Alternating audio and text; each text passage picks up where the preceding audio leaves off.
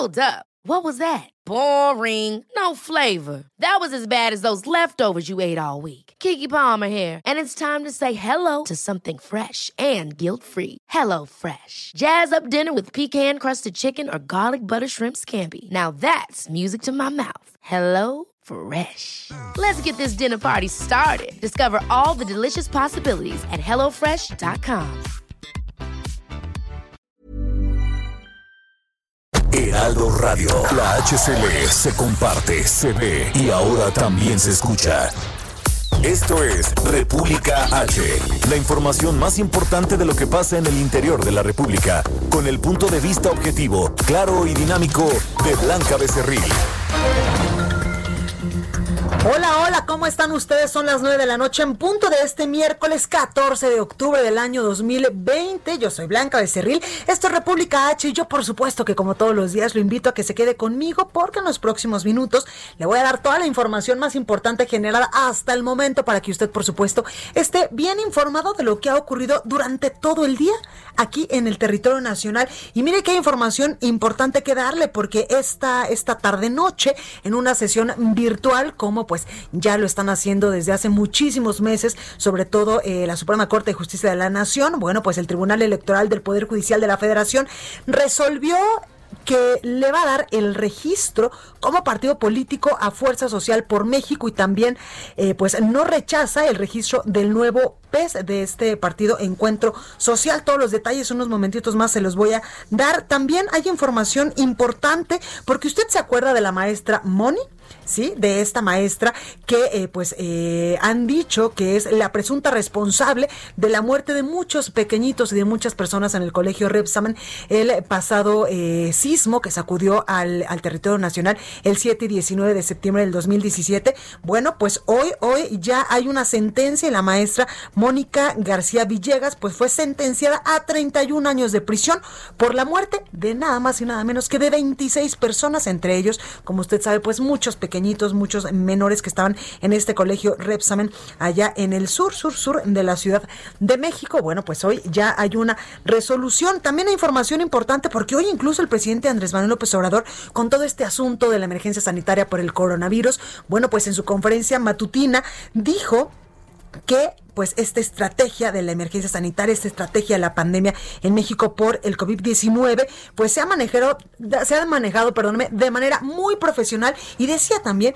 que muchos países ya quisieran pues tener a un López Gatel o a un secretario de salud al coser como los que tenemos nosotros en estos momentos en territorio nacional para el buen manejo de la emergencia sanitaria. Acuérdese que esta semana, vaya que le ha llovido al pobre de López Gatel con su comparecencia allá en el Senado de la República y también pues iban a comparecer en la Cámara de Diputados, pero la Junta de Coordinación Política pues suspendió esta comparecencia de estas de estos eh, pues funcionarios públicos porque pues no había condiciones sobre todo de los partidos de oposición para llevar a cabo una comparecencia con civilidad política como dicen en el argot político. Así que pues estos estos son los temas que le voy a dar y le voy a ampliar en unos minutitos más.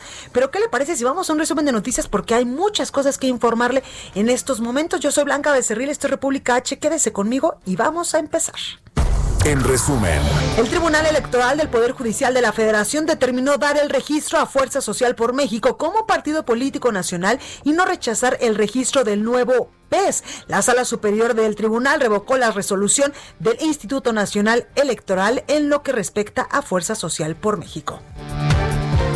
El presidente de México, Andrés Manuel López Obrador, defendió la estrategia de la pandemia en nuestro país, argumentando que se ha manejado de manera muy profesional. Escuche. La pandemia en México ha sido eh, muy profesional. Hubiesen querido en otras partes tener a médicos especialistas como Jorge Alcocer, como Hugo López Gatel, de primera. Lo que pasa que pues este todo lo quieren este cuestionar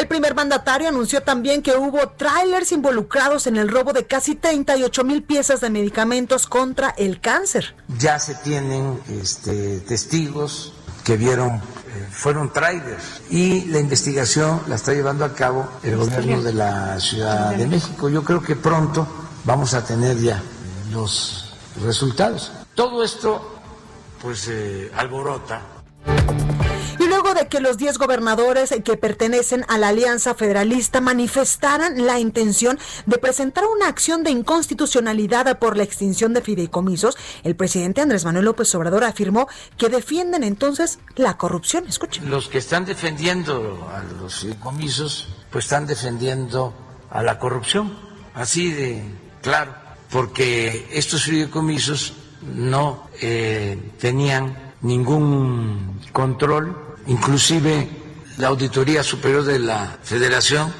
lo ha expresado, se transferían fondos del presupuesto público, dinero de todo el pueblo, a grupos y a empresas. Bueno, y el reporte de la Secretaría de Salud Federal reveló que en México ya suman 829.396 casos confirmados de coronavirus y 84.898 muertes. A nivel internacional, el conteo de la Universidad de Johns Hopkins de los Estados Unidos reporta que hoy en todo el mundo hay 38.351.000 contagios del nuevo COVID-19 y 1.089.000 muertes. El presidente de Rusia, Vladimir Putin, informó que el laboratorio Vector en Siberia ha registrado la segunda vacuna rusa contra el coronavirus, la cual es denominada Epicvac Corona.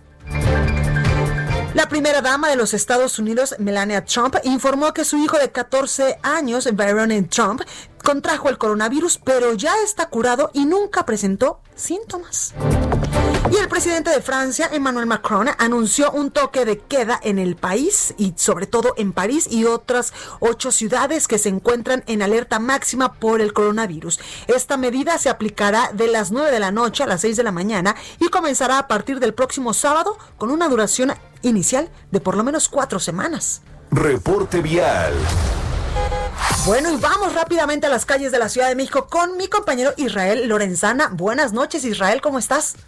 Blanca, muchísimas gracias. Un gusto saludarte esta noche. Y bueno, pues tenemos información de la fuerte lluvia que cayó esta tarde-noche, principalmente en alcaldías como Venustiano Carranza, Cuauhtémoc y también en la zona de Benito Juárez. Fíjate que sobre el paseo de la Reforma se vino el agua pues con todo y esto generó por supuesto encharcamientos severos y también, bueno, pues el pavimento mojado es eh, peligroso para los automovilistas que se vieron obligados a detener su marcha a través del paseo de la Reforma, prácticamente desde la zona de periférico a la altura del Auditorio Nacional, al cruce con insurgentes y más adelante en la zona de Bucareli, donde se generaron encharcamientos considerables. También a través de la avenida de los insurgentes, esto con dirección hacia la raza, también tuvimos el mismo problema, asentamientos pues eh, considerables con dirección a Indios Verdes. Así que bueno, pues esta noche hay que recomendar a nuestros amigos salir con minutos de anticipación y para quien ya va hacia casa, bueno, pues por supuesto armarse de paciencia en zonas como el circuito interior, hablábamos del Paseo de la Reforma, el Eje 2 Norte, en donde todavía está mojado el pavimento, hay encharcamientos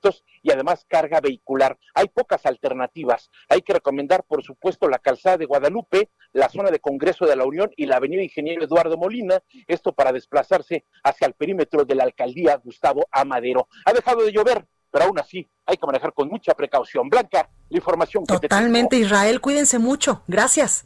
Hasta luego. Hasta luego. Alan Rodríguez, ¿tú en qué punto de la capital del país te encuentras? Buenas noches. Blanca, amigos, muy buenas noches. Me encuentro en la avenida Patriotismo, muy cerca del cruce con la avenida Benjamín Franklin. Esto es perímetro de la colonia Escandón, perdón, alcaldía de Miguel Hidalgo. En este punto ya se restablece la vialidad para todos nuestros amigos que se dirigen hacia la zona del circuito interior. Y es que minutos atrás tuvimos una intensa movilización de los servicios de emergencia por consecuencia de un árbol que se cayó eh, por las lluvias que tuvimos a lo largo de la tarde y de la noche de este día. Quiero informarles que afortunadamente este sujeto forestal de aproximadamente 12 metros de altura no cayó sobre ningún vehículo y no registró personas lesionadas, por lo cual únicamente se registraron los daños a la vialidad, la afectación para todos nuestros amigos que estaban circulando en esos momentos. Es que desde la zona de San Antonio teníamos la larga fila, pero afortunadamente ya se registró en estos momentos el retiro de las unidades de emergencia y la vialidad comienza a restablecerse. Es por lo pronto, Blanca, el reporte que tenemos. Pues ahí lo tenemos. Alan, gracias. Te volvemos a escuchar al ratito. Continuamos al pendiente. Gracias, Javier Ruiz. ¿Y tú dónde estás? Cuéntanos. Buenas noches.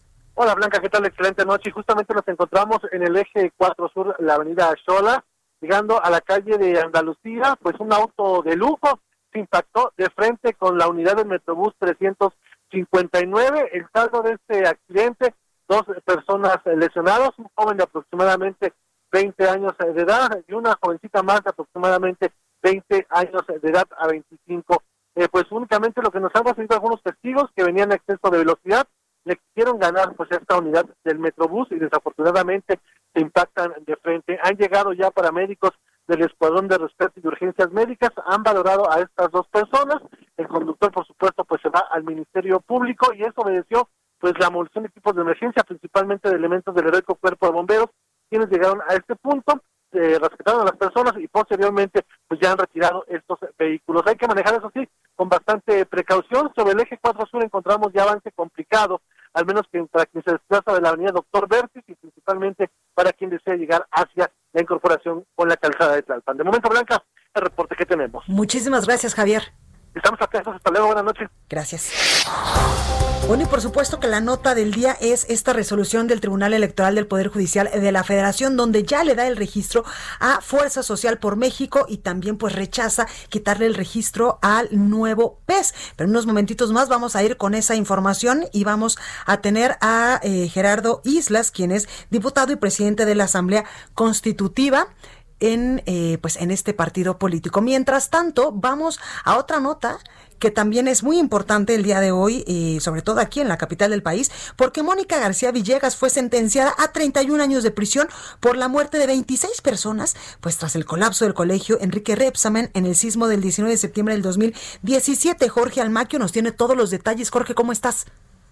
Bien, Melata, ¿cómo te va? Buenas noches a los amigos del auditorio. Y son 27 años de cárcel por homicidio culposo y cuatro por el delito de directores responsables de obra o corresponsables propietarios que permiten eh, edificación sin apego a licencia. Los tres jueces del Tribunal de Enjuiciamiento Blanca determinaron además un monto mínimo de 402 mil pesos como pago de reparación del daño. Hubo momentos de tensión en el inicio de la audiencia y al declararse un receso el abogado Rosendo Gómez reconoció que la exdirectora manifestó su molestia con los padres de los estudiantes fallecidos en el sismo del 19 de septiembre del 2017 por su rechazo constante en el proceso y dijo que ella, ella no tiene que pedirles perdón por nada. Así lo comentó, escuchemos. Recordemos que ellos, uno de sus principales reclamos era que no habían recibido un pésame. Entonces se aprovechó el juicio para otorgarles el pésame y después dijeron que ya no querían escuchar a la maestra. Ante toda esta negación constante el día de hoy, la maestra sí les externó directamente a ellos, decirles, pues yo traté de ser amable, yo traté de ofrecerles un pésame, no lo quisieron aceptar. Hoy hablaban de un tema de perdón y ella dijo, yo no tengo que pedirles perdón a ustedes de eso. Y bueno, los padres de familia, entre ellos Oscar Vargas, lamentaron la postura de la exdirectora y aclararon que a pesar del monto de reparación del daño, ellos no están buscando ningún beneficio económico, porque la vida de sus hijos no tiene precio. Ellos lo que querían es justicia. Así lo comentó. Siempre estuvimos exigiendo que se, que se castigara a los culpables. Hoy lo conseguimos después de estos tres años de lucha y lo que menos nos interesa es el monto económico que nos puedan dar, porque siempre se nos hemos dicho, mi hijo, eh, la hija de, Alejandro, no tienen precio, una vida no tiene precio. Entonces siempre, siempre estábamos buscando la justicia, que se quedara claro y que se sentara un precedente de que esto no podía quedar impune. Alejandro Jurado, papá de Pau, indicó que están satisfechos con el resultado porque pues se crea un precedente, un precedente de no impunidad, como en los casos de la guardería ABC o los desaparecidos de Ayotzinapa. El abogado de Mismoni, Rosendo Gómez, señaló que respetan la decisión de los jueces, aunque adelantó que apelarán la sentencia emitida por el Tribunal de Enjuiciamiento en un plazo de 10 días que tienen como límite. De esta manera, bueno, pues llega a esta conclusión por este lado, en este caso del, del colegio Repsamen Blanca. Pues ahí tenemos, como siempre, muy completa la información, Jorge Almaquio. Gracias. Buenas noches, hasta luego. Buenas noches. Entrevista. Bueno, y precisamente yo le decía hace unos momentitos que el Tribunal Electoral del Poder Judicial de la Federación, pues determinó de manera unánime, eh, por unanimidad evidentemente de votos, los magistrados le dieron ya el registro a Fuerza Social por México. Y para hablar más de este tema tengo en la línea telefónica a Gerardo Islas, quien es presidente de la Asamblea Constitutiva. Gerardo, buenas noches, ¿cómo estás? Blanca, muy buenas noches, muy contento. Me imagino de muy contento de que por fin nos dieron la razón, la razón de más de 350 mil afiliados en todo el país, eh, de manera voluntaria, sin ninguna presión, sin ninguna dádiva y sin ningún argumento que nos relacionara con filiación gremial, nos regresan la oportunidad de participar en la próxima elección, en donde estoy seguro, con la convocatoria abierta a los jóvenes, a las mujeres, de un partido con causas que verdaderamente represente intereses de los ciudadanos, estaremos en la boleta electoral. Estamos muy contentos, Blanca. Totalmente. Oye, Gerardo, cuéntame, después de que el Tribunal Electoral pues ya les da el registro, ¿qué es lo que sigue ya a la, a la boleta, literal? Literal sigue conquistar espacios, conquistar ciudadanos, trabajo de tierra, abrir la convocatoria a los jóvenes. Queremos que participen, que sean candidatos, que sean diputados, que en cada uno de los estados, en cada rincón de nuestro país, tengamos una fuerza que verdaderamente represente a los jóvenes, a las mujeres, que no sea el partido de los tradicionales de siempre, los que no han representado a quienes deberían de ser sus gestores, sus verdaderos promotores de mejora en su vida diaria. Un partido de oportunidades, un partido que no le cerrará el paso a la transformación, sino que apertura. Y desde este momento invito a través de tus micrófonos a todos aquellos que no se sienten representados, a quienes no tuvieron la oportunidad de ser partido político, a las más de 102 organizaciones que se inscribieron. Bienvenidos a Fuerza Social por México, bienvenidos al Partido de México. Le hago una convocatoria abierta a cada uno de los mexicanos que nunca han participado en política. Esta es la oportunidad para hacer de la voz de cada uno de nosotros un cambio trascendental con rumbo para México. Gerardo, tú dices eh, que incluso pues a estos partidos políticos que no alcanzaron el registro y a todos sus militantes, las puertas están totalmente abiertas de este partido político. Bienvenidos todos aquellos que quieren hacer un cambio eh, transversal en nuestro país, un cambio en el que estamos todos incluidos, en el que cada uno de nosotros puede representar transformaciones contundentes. Muchas veces nos quejamos, pero no participamos. Es hora de participar, es hora de que salgamos a exigir, pero mediante el voto. No podemos estar exigiendo a través de, marchas, de plantones. Esto, esto cambia cuando vas a las boletas, porque tienes la oportunidad siempre de ver diferentes proyectos y de ahí tomar decisiones para en verdad hacer cambios. Totalmente. Oye, Gerardo, ustedes, ah, bueno, ah, se ha dicho que Fuerza Social por México es cercana a Morena. ¿Comulgan con las ideas del presidente Andrés Manuel López Obrador y de la Cuarta Transformación?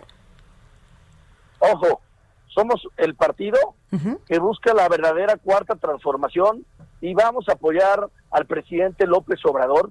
Tenemos un partido y seremos un partido autónomo a Morena, a los demás partidos políticos. Hoy no es momento de hacer alianzas, coaliciones. Hoy es momento de hacer alianzas con los ciudadanos. El impedimento de eh, la ley electoral en nuestro país nos marca ir solos y preferimos ir solos y llevar verdaderos candidatos nuevos a tomar decisiones en este momento que serán en el 24, cuando tengamos que tomar una decisión de ir coaligados o en alianza, te repito. Claro. Oye, Gerardo, tú has recorrido literalmente todo el país, conoces todo el país y quiero preguntarte, eh, ¿seguirás recorriéndolo, por supuesto, para reclutar a los mejores perfiles que abanderen pues a Fuerza Social por México en las próximas elecciones? En los años que llevo haciendo política como secretario de Estado en Puebla, como diputado, como dirigente de partido, he sido siempre un político que camina, que escucha, que apunta a las necesidades, que gestiona, que en verdad no solamente se preocupa, sino me ocupo de que las cosas cambien. Y a partir de que tengamos el registro como partido, estaré recorriendo todo el país, todos los municipios de México, para convocar a los jóvenes a que participen. Las oportunidades que a mí se me han dado en política son las oportunidades que yo quiero brindar como dirigente nacional de este partido. Gerardo, después de esta resolución del Tribunal Electoral, ¿has hablado ya con Pedro Aces? He hablado, he hablado con, con él. Quiero decirte que jamás negaré una amistad de muchos años. Reconozco en él a un líder que está cambiando la vida de nuestro país y que por supuesto he invitado a que forme parte de Fuerza Social por México. Esa es una decisión solamente de él así como he hecho la convocatoria a muchos mexicanos que representan verdaderamente los cambios que requiere este país. Abro las puertas, como lo dije al principio de esta entrevista, a todos y cada uno de los que van en el camino, en la búsqueda de un nuevo México. Claro. Gerardo, por último, preguntarte, el 3 de septiembre, pues el Instituto Nacional Electoral les negó el registro y en estos momentos, ¿qué están pensando sobre esa resolución de hace pues ya más de un mes que dio el INE y que hoy pues el Tribunal Electoral la echa para abajo? Bueno, decirte que será un momento de tregua, que nosotros eh, estaremos sin ninguna venganza, sin pensar hacia atrás, nosotros estamos pensando siempre hacia el futuro. Ya le dimos la vuelta a este libro de lo que sucedió. Creo que nos dio la razón, la justicia, los argumentos, eh, los alegatos, pero fundamentalmente tenemos que ser muy maduros, tenemos que ver hacia adelante, tendremos un espacio, tendremos una silla en el Consejo General del INE y desde aquí le digo al consejero presidente Lorenzo Córdoba y a los consejeros en Fuerza Social por México vamos hacia adelante, no vemos hacia atrás. Pues ahí lo tenemos, Gerardo Islas, presidente de la Asamblea Constitutiva de Fuerza Social por México. Gracias por esta comunicación y mucha suerte. Muchas gracias, Blanca. Gracias por el espacio y bienvenidos a través de tu modo de comunicación los que quieren cambiar a México. Pues ahí lo buenas noches. Gracias, Gerardo, igualmente. Bueno, y vamos a más información porque eh, el aspirante a la presidencia de Morena, Porfirio Muñoz Ledo, denunció ante la Fiscalía Especializada en Delitos Electorales, la FEPADE, a su contrincante Mario Delgado por utilizar indebidamente los recursos públicos para posicionarse. Sin embargo, su contraparte, Mario Delgado, aseguró que dicha denuncia está hueca y significa un acto de desesperación y publicidad. Para hablar más al respecto, tengo en la línea telefónica a la diputada Guillermina Alvarado. Eh, diputada, muy buenas noches. ¿Cómo está? Muy buenas noches, Blanca, a ti y a todo tu auditorio. a tus órdenes. Pues cuénteme un poco, varios diputados pedirán a la Comisión de Honor y Justicia de Morena que atraiga pues estas acusaciones de, acoso en contra de eh, pues Muñoz Ledo, quien también es aspirante a la presidencia nacional de su partido. Así es, Blanca. Mira, pues eh, quiero platicarte que, como tú sabes, nosotros eh, apoyamos a Mario Delgado, queremos que llegue a la presidencia de nuestro partido.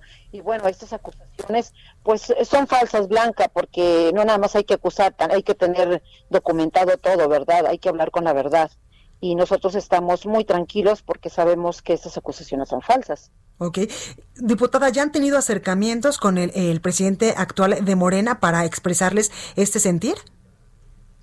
Claro, sí, sí, sí se han tenido. Mira, eh, nosotros pues eh, estamos algo eh, pues inconformes porque definitivamente el presidente del partido en este momento, que es un presidente interino, ¿verdad?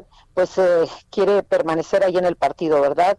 Y, y, pues no lo podemos permitir. Y por supuesto que estamos, nosotros las instancias, estamos llegando a todas las instancias, ¿verdad? Para que, para que esto, bueno, mira, ¿qué te digo? Nosotros, nosotros, este, mm, no son, no son asuntos completamente distintos, ¿verdad? Mario Delgado siempre ha expresado, siempre se ha expresado con respeto, ¿sí? Con solidaridad, porque precisamente, pues, es un hombre que, que es un hombre de unidad. Oiga, diputada, ¿y, en qué momento llegamos a este pleito entre Mario Delgado y entre, eh, pues también el diputado Porfirio Muñoz Ledo, que un día sí y otro no también salen en los medios de comunicación rumbo a la dirigencia nacional de Morena? Así es, bueno, mira Blanca, esto tiene, eh, tú sabes que los problemas del partido vienen de, pues, de ya de un año atrás, ¿verdad? Eh, y, y, pues ha llegado el momento en el cual fue la encuesta, tú sabes que hubo una encuesta para determinar quién iba a ser el presidente de nuestro partido presidente o presidenta, ¿verdad? Y, y también sabes que las encuestas estuvieron muy cerradas. Y, bueno, pues no son votos, son una tendencia solamente. En ese momento que, que llegaron a un, un empate es cuando eh, el, el, diputado Porfirio empezó con esta serie de, de, de ataques, ¿sí? De ataques que, que no solucionan nada, ¿sí? De confrontación y nosotros no queremos eso y por supuesto que Mario Delgado no quiere eso. Entonces, realmente ha sido un ataque por parte de él. Como te digo, Mario siempre ha conducido con respeto, ¿sí? Y, eh, y tiene que haber una solución y está expresada en la resolución del Tribunal Electoral y esa es la encuesta. Claro, y la encuesta que va a realizar el INE próximamente, la tercera. Así es, así es. Tú sabes que hubo, en este caso, pues resultó un empate técnico y la, la encuesta será realizada la próxima semana, en la que confiamos, por supuesto, que Mario Delgado va a ser el ganador. Y si no, es necesario para nuestro partido. y si no, acatarán los resultados. Por supuesto, digo, tanto Mario Delgado como todos los militantes y simpatizantes del partido somos respetuosos de las instituciones, pues por supuesto. Ahí lo claro. Diputada Guillermina Alvarado, muchas gracias por esta comunicación que me corta la computadora. Estoy a sus órdenes. Gracias, diputada. Muy buenas tardes. Bueno, vamos a un breve corte. Yo soy Blanca Becerril, esto es República H. No se vaya, que yo vuelvo con más información.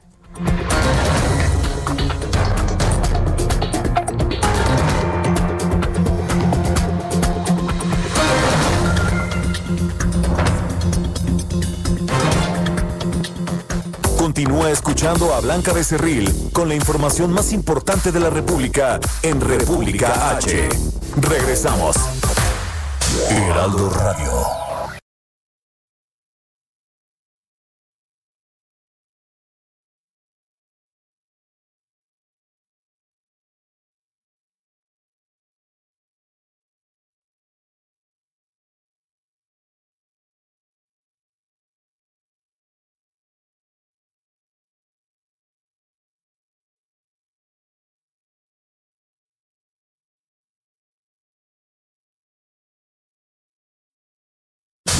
Heraldo Radio. Estamos de regreso con la información más importante de la República en República H, con Blanca Becerril, transmitiendo en Heraldo Radio. Saca puntas. Nos hacen ver que el embajador de México ante la ONU, Juan Ramón de la Fuente, se llevó triplete.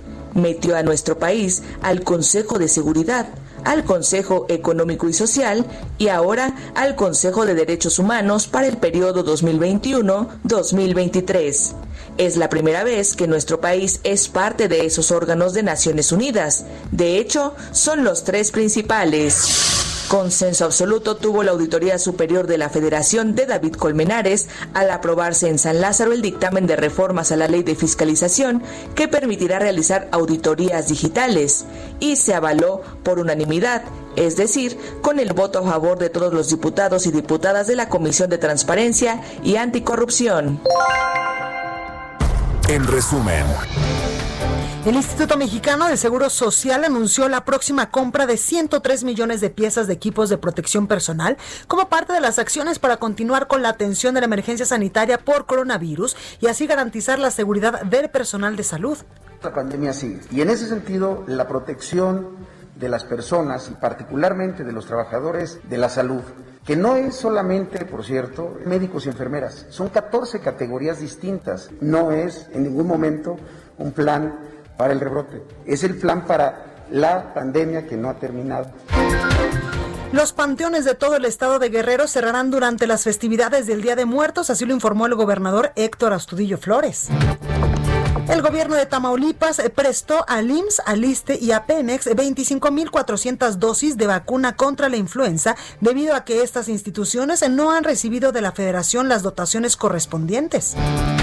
Alfredo del Mazo, gobernador del Estado de México, presentó el proyecto de desarrollo inmobiliario Latis, que con una inversión superior a 12 mil millones de pesos del Fondo de Capital Privado, incluirá la construcción de un desarrollo mixto, innovador y amigable con el medio ambiente, el cual generará cerca de 20 mil empleos permanentes.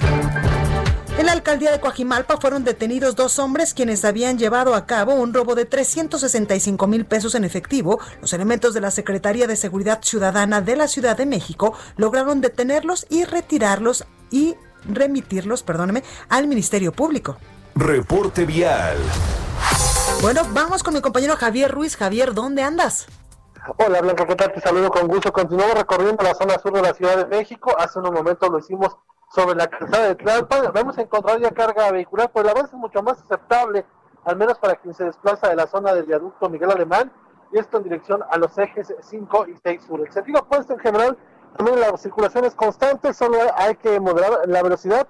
Tenemos pavimento mojado y esto podría provocar algún accidente. En lo que corresponde al eje 6 sur, en general también ya presentamos carga vehicular con avance constante, al menos para quien se desplaza de la zona de Tlalpan y esto para llegar hacia el eje 3 Oriente, la avenida Arneses, o bien para continuar hacia el circuito interior. De momento, Blanca, el reporte que tenemos. Muchísimas gracias, Javier. Buenas noches. Estamos atentos, buenas noches. El análisis.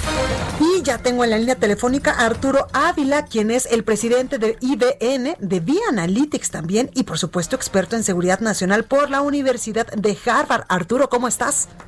Blanca, me da mucho gusto saludarte. Muy buenas noches. Gracias, Arturo. Oye, pues uno de los temas que más le sabes y que también te gusta pues investigarle es sobre la situación de la delincuencia organizada en México y veía pues este análisis que haces en las páginas del Heraldo de México, donde incluso pues te das información importante de que el cártel Jalisco Nueva Generación es ni más ni menos que la tercera organización delictiva más peligrosa del mundo.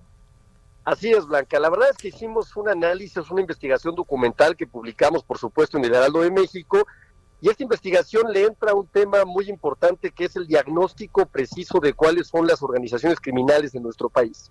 Y bueno, por supuesto que destaca muchísimo que la DEA ha catalogado ya al Cártel Jalisco Nueva Generación, como bien lo mencionas, como la tercera organización delictiva más peligrosa del mundo. Fíjate, solamente está detrás de la mafia rusa y de las triadas chinas. Es decir, está considerada tan peligrosa por el destacado comando que tienen, por el control que tienen sobre sus integrantes y por supuesto por sus técnicas avanzadas de lavado de dinero, el uso de rutas y los medios de transporte que han hecho pues básicamente que esta organización haya crecido y tenga hoy presencia en 27 estados de la República Blanca. 27 estados de la República, bueno, y eso es lo que sabemos. Sí, claro, fíjate, hay un dato interesante. En la época del presidente Peña Nieto, fue lamentablemente fue cuando más crecimiento tuvo este grupo delictivo. Y ahora lo que vemos es que están presentes en básicamente 27 estados y son la organización que tiene pues básicamente el control más importante, ¿no? Pero también destacamos en esta investigación documental cómo a diferencia de otras administraciones, nunca se le había golpeado tan fuerte a una organización delictiva. Fíjate, simplemente en el 2019 pasaron de 164 denuncias realizadas por la UIF, cuando en el 2018 nada más había 82. Hoy el grupo delincuencial del cártel Jalisco Nueva Generación tiene 1.770 cuentas bloqueadas. Es decir, hay un esfuerzo muy importante del gobierno de México por hacerle frente a esta organización criminal de forma inteligente, utilizando, por supuesto, técnicas como se recomiendan hoy en los países que combaten este tipo de, de organizaciones criminales, que es atacando, por supuesto, el financiamiento del cual depende. Totalmente su estructura financiera para así, pues, irles cortando el paso y también, pues, irles cortando la estrategia que tienen, eh, como tú nos dices, el cártel Jalisco Nueva Generación en 27 estados del país, o sea, están casi en toda la República están casi en toda la República. La verdad es que han tenido un crecimiento muy importante y bueno, eso eso básicamente llama la atención y no es no es para menos que la DEA los haya puesto como la tercera organización criminal más importante. Nos enfrentamos con una capacidad de esta organización para adaptarse. Utilizan, por supuesto, eh, ahora para poder seguir adelante, pues eh, operaciones financieras en oro y en plata para lavar dinero y además también están viendo las autoridades cómo estas organizaciones están utilizando criptomonedas. Por eso han reforzado la estrategia, están buscando eh, hacer una estrategia integral y obstaculizar y inhibir las operaciones, impactando fundamentalmente la infraestructura y la logística de sus operaciones, combatiendo su base social, mejorando por supuesto las comunidades, incrementando la economía bancarizada, que actualmente solo el 37% de nuestra economía lo está, y mejorando la colaboración entre las distintas instituciones del Estado mexicano, Blanca. Pues ahí, ahí tenemos esta información eh, muy oportuna. Eh, Arturo, ¿te acuerdas que hace algunos, algunos meses, algunas semanas, platicábamos también que el crimen organizado se había aprovechado pues de esta emergencia sanitaria para incursionar en nuevos mercados ilícitos y me imagino que no es el, no es la excepción el cártel Jalisco Nueva Generación. Sí, lamentablemente sí. Eh, estas organizaciones que lamentablemente en sexenios pasados dejaron crecer de manera significativa, pues hoy básicamente están haciendo uso no solamente del tema del narcotráfico, sino otro tipo de crímenes que lamentablemente laceran mucho a las sociedades, ¿no? Lo que podemos decir nosotros, Blanca, es que pues se ve y se nota una, un combate frontal, no fue fortuito eh, la operación Agave Azul que hace algunos meses anunció la UIF por a través de Santiago Nieto, no fue fortuito también el ataque que realizaron en contra del secretario de Seguridad Pública en la Ciudad de México. Y no será fortuito, por supuesto, ver en el futuro próximo, pues claramente una tendencia que el gobierno de la República y la Fiscalía aprieten más para lograr, pues justamente bajar algo que afecta mucho y que tiene un indicador directo que son los homicidios dolosos, ¿no? Generalmente los homicidios dolosos están relacionados con las organizaciones delictivas y si bien es cierto que el resto de los delitos han disminuido significativamente, los del fuero común, teníamos todavía el tema de los homicidios dolosos como un tema en la agenda pendiente. Totalmente, pues ahí lo tenemos Arturo Ávila, presidente de IBN, también de V Analytics y como usted lo puede escuchar, experto en seguridad nacional por la Universidad de Harvard. Muchas gracias Arturo y te escuchamos el próximo miércoles. Blanca, nos vemos el próximo miércoles. Traemos una infografía interesantísima que no se pueden perder. Te abrazo con mucho aprecio desde la distancia. Igualmente, Arturo, cuídate. Gracias, Blanca. Hasta luego. Buenas noches. Gracias. Y en información de último momento, ya que hablamos de cárteles y de delincuentes, hace unos minutitos el gobernador de Guanajuato, Diego Sinué, acaba de dar eh, pues eh, informes a través de su cuenta de Twitter de la captura de Adán N, alias El Azul. Así lo informó hace unos minutos. Diego Sinué, gobernador de Guanajuato, dio a conocer este jueves que Adrián, Adrián Adán, Adán, perdóname, Adán N, alias el azul, fue capturado. Dijo a través de su cuenta de Twitter, quiero informarles que ha sido capturado el azul, quien se ostentó como presunto líder de un grupo delincuencial que opera en la región Laja Bajío. El fiscal general de Guanajuato emitirá más detalles en breve. Pues ahí está otro duro golpe a la estructura criminal allá en Guanajuato y en toda esta zona del Bajío. Entrevista. Bueno, y vamos a cambiar un poco de tema y me da mucho gusto saludar en la línea telefónica a Griselda Martínez, es presidenta municipal de Manzanillo, eh, alcaldesa. Muy buenas noches, ¿cómo está? Muy buenas noches, pues aquí trabajando como debe ser, muchísimas gracias. Pues muy bien, usted, eh, alcaldesa, oiga, cuénteme un poco sobre, pues, este asunto del relleno sanitario eh, que en un primer momento, pues, eh, lo quieren privatizar y traen todo un, un, eh, pues, un conflicto allá fuerte, incluso con el, con el gobierno del estado de Colima. Sí, mire, bueno, le explico rápidamente, como usted sabrá y sin duda alguna su auditorio, el municipio de Manzanillo pues tiene el puerto eh, de mayor importancia para, para el país, pero es el, el, el segundo más importante en América Latina y bueno, decirle que aquí opera una gran cantidad de empresas, ¿no?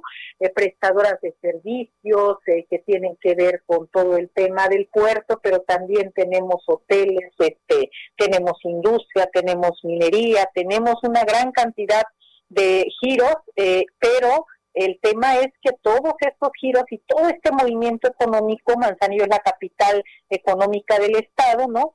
Todo este movimiento económico pues también genera basura, claro. ¿no? Y bueno, pues resultó que este el día jueves, hace siete días ya, eh, se presentó eh, personal del Instituto del Medio Ambiente del Estado y nos clausuró el relleno. Nos notificaron ese, ese día y ese mismo día, a los 15 minutos, nos estaban clausurando el relleno sanitario. Entonces, aquí lo que nos están generando es un problema muy grave de salud pública porque primeramente pues somos el principal puerto del país, con una, un movimiento económico tremendo donde eh, eh, Manzanillo se trabaja de día y de noche, el puerto jamás para de trabajar y obviamente pues la generación de basura tampoco. Actualmente, bueno, pues eh, tenemos la situación muy complicada porque esta clausura nos ha llevado a tener en este momento un promedio de 1.800 toneladas de basura en las calles, ¿no? Oiga, alcaldesa, pero esto a mí me suena que es un tema más económico, porque en un primer momento se incendió el relleno sanitario, después hubo protestas de, de los sindicalizados, y luego pues el gobierno del estado les notificó eh, que lo iba a cerrar, y dice el gobierno del estado que ya les había mandado tres, tres eh, notificaciones bueno, la tercera es el día que nos notificaron, nos cerraron, la segunda no la encontramos y la primera, bueno, pues la había notificado desde 10 años atrás, ¿no? Allá por el 2010 notificaron a la administración que estaba y entonces luego nos notificaron a nosotros queriendo que remediáramos un problema de 10 años en uno, ¿no? En menos de uno inclusive. Nosotros no hemos sido omisos desde que llegamos a la administración, hemos estado buscando cómo ir remediando el relleno, ¿no? La verdad es que el, el, el, hemos invertido muchísimo al relleno, seguimos seguíamos trabajando en él, estábamos por llevar a cabo las obras de, de civiles que necesitábamos llevar a cabo y justamente y a pesar de que ellos sabían que íbamos a iniciar las obras civiles eh, de manera extraoficial pues llegaron y lo clausuraron. Nosotros lo que ahora nos hemos enterado que bueno, primeramente eh, en el caso de, de eh, Colima tiene 10 municipios. De esos 10 municipios, hoy 5 municipios ya tiran en un, en un relleno sanitario que se apropió del IMADES de él, o sea, el Instituto del Medio Ambiente se apropió de este de este relleno donde donde cinco municipios pagan por depositar su basura y está en trámite un proceso para que el IMADES junto con el primo del gobernador pues eh, tengan una eh, asociación pública privada y entonces este eh, pues hacer el negocio no entre ellos. Pero aparte de, de los cinco municipios que ya tienen eh, ya tienen este a punto de, apropiarse del otro relleno sanitario de, otro de los municipios más grandes del estado que es el de Tecomán. De hecho en esta semana estaban a punto en el cabildo de aprobar la entrega a Limades y se paró causa de todo este problema que se generó en Manzanillo porque lo que Limades quería era venir también a Manzanillo cerrar con cualquier pretexto el relleno y entonces tomar el control del relleno y entonces luego hacer los negocios. La verdad es que es un tema que tiene que ver con la privatización de, los, de los rellenos sanitarios en Colima. Hay todo un esquema para apropiarse de ellos y bueno, pues esto tendría que pasar por el Congreso del Estado y en este momento, pues toda esta situación que habían venido haciendo ellos de manera callada, pues está saliendo a la luz pública, ¿no? Es preocupante que un instituto de medio ambiente esté operando de esta manera para beneficiar intereses particulares y pues no, para lo que se supone que fue creado, ¿no? Ojalá que la federación ponga atención en lo que está pasando en Colima, ojalá que el presidente Andrés Manuel eh, eh, eh, pues designe a alguien que, que revise lo que está pasando en Colima y, y se preste atención acá todo, porque la verdad es que Colima es el centro de atención últimamente todo lo malo, ¿no? La gran inseguridad, pues somos del, encabezamos ahí la lista, ¿no? Desapariciones y bueno, vaya, eh, eh, todo esto tiene una razón y no tiene otra cosa que ver con corrupción y con impunidad. Pues ahí, ahí tenemos esta información, alcaldesa eh, Griselda Martínez. Muchísimas gracias por esta información y suerte con lo, lo que resulte de este relleno sanitario. Bueno, pues yo ya le dije al gobernador que si la gente nos dice que le entreguemos el relleno de manzanillo, pues se lo vamos a entregar, pero si la gente nos dice que no lo entreguemos, pues no se lo vamos a entregar aunque nos vuelvan a atentar como ya nos atentaron el año pasado. No, pues cuídese, alcaldesa. Muchísimas gracias por esta comunicación. Al contrario, muchísimas gracias. Un saludo a todo el auditorio. Gracias y buenas noches. Oiga, y hace unos momentitos yo le decía de este Twitter de información de último momento que daba a conocer el gobernador de eh, Guanajuato, Diego Sinué, y es que yo le decía eh, que habían ya detenido a Adán N, alias El Azul. Pero ¿quién es? Para que nos demos una idea, a él va. Autoridades estatales detuvieron, como le decía yo, a Adán Ochoa, alias El Azul, y es ni más ni menos que el compadre de José Antonio Yepes Ortiz, alias el Marro y se dice, las autoridades han dicho, que es el heredero en estos momentos del cártel de Santa Rosa de Lima tras la captura de este líder guachicolero del Marro. Por ello, la trascendencia, la importancia de la captura que esta noche nos informa el gobernador de eh, Guanajuato. Y es que usted se acuerda que en septiembre pasado, pues se reveló que Adán, también apodado como el pez gordo, había tomado el control del cártel de Santa Rosa de Lima ya en la región del Bajío y que sus primeras acciones al frente del grupo criminal, pues fueron enviar mensajes en narcomantas con las que advertían que serían eliminados todos aquellos que se atrevieran a traicionarlos y se aliaran con el cártel Jalisco Nueva Generación, el gobernador de Guanajuato, Diego Sinue. Bueno, y vamos con más información. Regresamos aquí a la Ciudad de México con mi compañero Carlos Navarro, porque el sector privado, la banca, autoridades de la Ciudad de México y también autoridades federales acordaron un nuevo esquema para reactivar la economía a través. Pues Blanca, te saludo con gusto a ti, el auditorio. Bien, como lo comentabas, el sector privado, autoridades de la Ciudad de México y del gobierno de México acordaron continuar con trabajos para reactivar la economía a través del sector de la construcción, teniendo como base un convenio de 58 viviendas con una inversión de 4.318 millones de pesos en lo que resta de 2020 y 2021. La jefa de gobierno Claudia Sheinbaum en compañía de miembros de su gabinete, así como el titular de la secretaria destacó que buscan avanzar en los 12 corredores urbanos que se contemplan para la Ciudad de México, que incluyen los del Centro Histórico, Tacuba, San Cosme, Chapultepec, Reforma Norte, entre otros. Escuchemos. Y en particular en la Ciudad de México, los proyectos que nosotros estamos interesados, que no es la redensificación por la redensificación como era antes, o proyectos que violaban los usos de suelo o las normas, sino lo que nos interesa es rescatar zonas de la ciudad que han estado abandonadas desde hace muchos años. 12 corredores o algunos proyectos en el cumpliendo con la norma y de nuestra parte la garantía de que en dos meses va a salir el permiso siempre y cuando cumpla con los requisitos que están establecidos en los programas. Y bien, parte de ese convenio de colaboración significa que los desarrolladores que requieran financiamiento los inscriban, incluso los cuales se envían a la Sociedad Hipotecaria Federal con un expediente preintegrado para reducir tiempo. Arturo Herrera señaló que buscan replicar este modelo a nivel nacional. Escuchemos. Los empleos que se han perdido, más allá de las cifras macroeconómicas, significan por el otro lado que hay familias que no están en las que tenemos que trabajar y resolverlo. Yo estoy convencido y quiero pensar que esta nueva forma de, trabajo podría inaugurar un nuevo modelo a través del cual la sociedad hipotecaria federal lo pudiéramos replicar en, que funcione en la Ciudad de México y si sale bien, y estamos seguros que va a salir bien, lo vamos a replicar en otras entidades. Este convenio tiene como ejes el trabajar de la mano con diversos desarrolladores privados, claro, en conjunto con las OFOMBES, para facilitar la conformación y otorgamiento de los créditos. Por su parte, la secretaria de Administración y Finanzas, Lucelena González, destacó el principal objetivo del facilitar la vinculación entre las empresas constructoras de vivienda y aquellas instituciones que pudieran proveer el financiamiento que estas empresas requieren, pero se requería que cada parte pusiera su grano de arena por parte del gobierno de los trámites con total transparencia en tiempo y, y eficientemente. Bien, esos proyectos que se trabajan van a representar 15 mil nuevos empleos directos sanitaria. Blanca, la información que te tengo. Muchísimas gracias, Carlos. Hasta luego, buenas noches. Gracias. Y vamos con José Ríos. Eh, Sí, vamos con José Ríos. Ah, no, llamen. Gracias por haberme acompañado esta noche aquí en República H. Yo soy Blanca Becerril. Yo lo espero, por supuesto, el día de mañana en punto de las nueve con más información.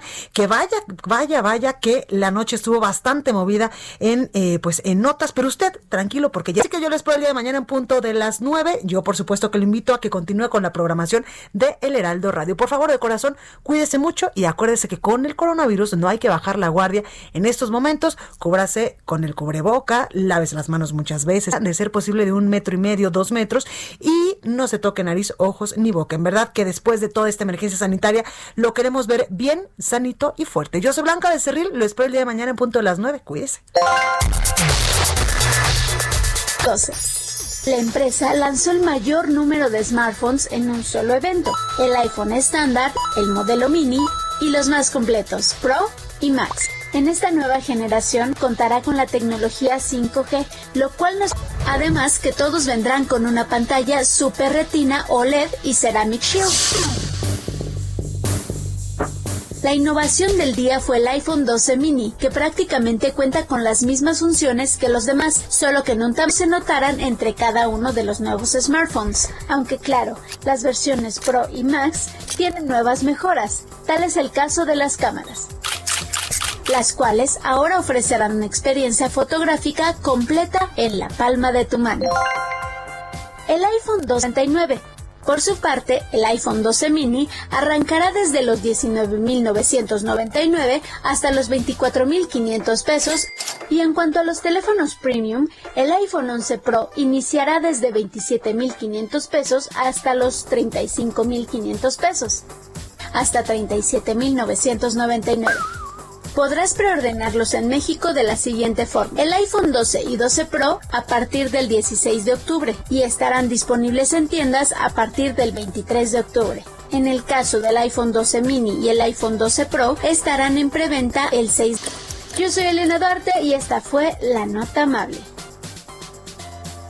Esto fue República H, la información más importante de lo que pasa en el interior de la República, con el punto de vista objetivo, claro y dinámico de la H suena y ahora también se escucha. Una estación de Heraldo Media Group. Heraldo Radio, la HCL se comparte, se ve y ahora también se escucha.